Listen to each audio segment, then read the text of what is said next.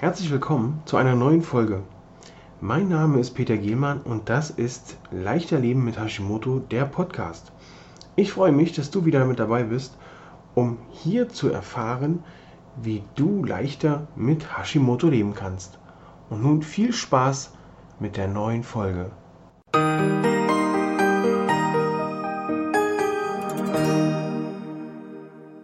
Mein Name ist Peter Gielmann und ich bin Gesundheitscoach, begleite Hashimoto-Patientinnen und Patienten in ein beschwerdefreieres und leistungsfähigeres Leben. Thema der heutigen Folge soll sein Hashimoto und der Gehirnnebel oder der Gehirnnebel bei Hashimoto. Ein Phänomen, das bestimmt viele in der Art und Weise schon mal erlebt haben.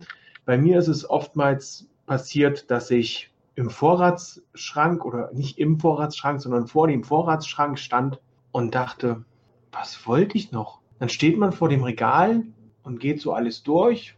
Nein, nein, nein. Und geht dann doch wieder unverrichteter Dinge in die Küche und plumps, da fällt es einem dann ein, was man gebraucht hat, passierte Tomaten. Wieder zurück in den Vorrats, äh, zum Vorratsschrank, passierte Tomaten eingepackt. Oftmals ist es dann auch so, dass man nicht nur so eine Lücken hat, dass man nicht mehr weiß, was man möchte. Man, man trifft den Nachbarn und Rudi, Herbert, Franz, der Name ist weg. Und allein das, dieser, dieser Nebel, dieser, ja doch diese Nebelschwaden, die dann so durch den Kopf streifen, sind eine sehr große Belastung.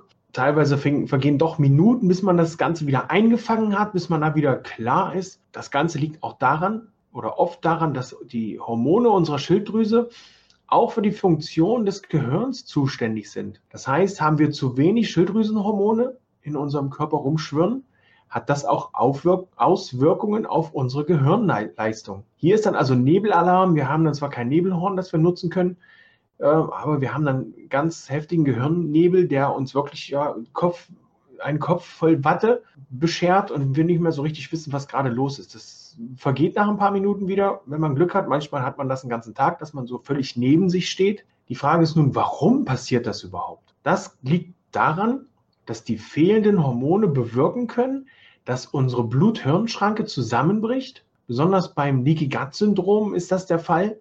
Und so gelangen Proteine, die ja da eigentlich gar nicht hin sollen, über das Blut ins Gehirn und dort führt das zu dauerhaften Entzündungen. Das kann zum Beispiel auch bei einem Entzündungsschub sein, dass uns das einholt und der Gehirnnebel voll zuschlägt. Das kommt dann relativ plötzlich, kann auch ein bisschen länger andauern. Wir sind dann also hier bei den Symptomen vom Entzündungsschub. Da hatten wir ja schon festgestellt, eine Ernährungsumstellung kann hier schon helfen, den Körper zu entlasten, das Immunsystem zu entlasten, die Entzündungen einzudämmen und abzuschirmen, sodass da wieder ein bisschen mehr Ruhe herrscht und das Immunsystem sich wirklich wieder auf das Wesentliche konzentrieren kann. Hier treffen also wirklich schon ähnliche Maßnahmen zu. Zusätzlich zu der Ernährungsumstellung solltest du wirklich mal schauen, deinen Vitaminhaushalt checken zu lassen beim Arzt, beim Hausarzt, beim behandelnden Arzt, wer auch immer das gerne macht oder auch ungern macht. Hauptsache, es wird gemacht. Und dann solltest du bei Bedarf diese Vitamine auffüllen. Äh, besonderes Augenmerk solltest du legen auf die Vitamine des B-Komplexes, denn hier sind einige dafür zuständig, zuständig, deine Konzentration in den Griff zu kriegen und äh, auch auf einem guten Level zu halten. Da, wenn du da Konzentrationsschwierigkeiten oder Konzentrationsschwäche, Müdigkeit, Depression und so eine Sachen hast, kann das auch auf einen Mangel an Vitamin B hinweisen, so dass du hier auffüllen musst und aufladen musst. Also hier auch ruhig ein kleines bisschen mehr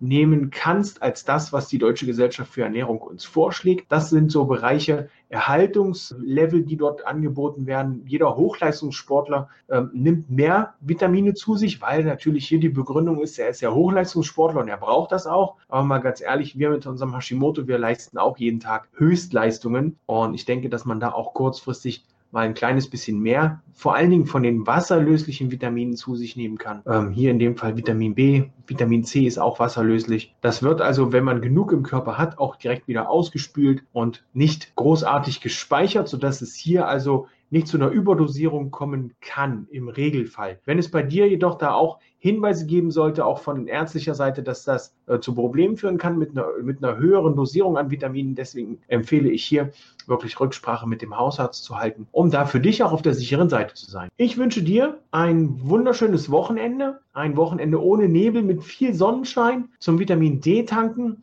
Okay, Nun für euch ein schönes Wochenende. Tschüss, bis zum nächsten Mal. Euer Peter.